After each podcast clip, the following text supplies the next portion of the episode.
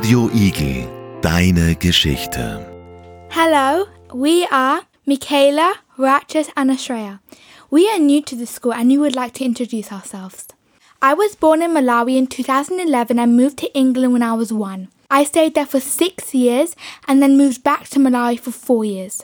I moved to Austria two weeks ago and I go to my new school called Praxis Middle School in Graz. I have been here for two weeks and I've experienced many different things. I've got new friends, new people to talk to. When I was in England, I went to a school called Highwood. It's way different to the schools in Austria.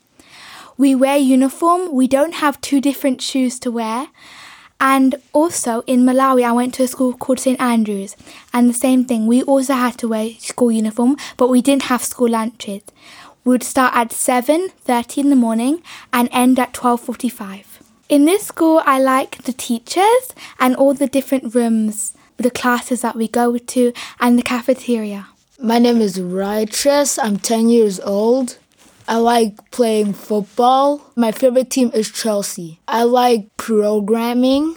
I'm currently programming on a new game like FIFA, and uh, it's probably gonna be a successful game in 10 years. Hi, I'm the third in the group. My name is Mikaela. I'm 10 years old. My hobbies are I really like listening to music and I also really like drawing. My favorite um, singer is Doja Cat. I really like her music because her voice really inspires me and the way she raps so fast. Sometimes I really like to dance to it.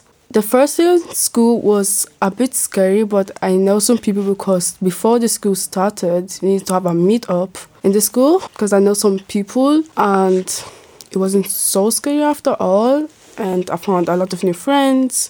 After some week pass, I could get along with everybody in the class really well. And now we will, we will end our podcast with a little word wrap about school. New friends, Biology, Lunch break, writing, computers, speaking, pens, tests. classroom. new rooms. We hope you like our podcast. We hope that you listen to us next week. Have a good day. Goodbye. Radio Igel, deine Geschichte.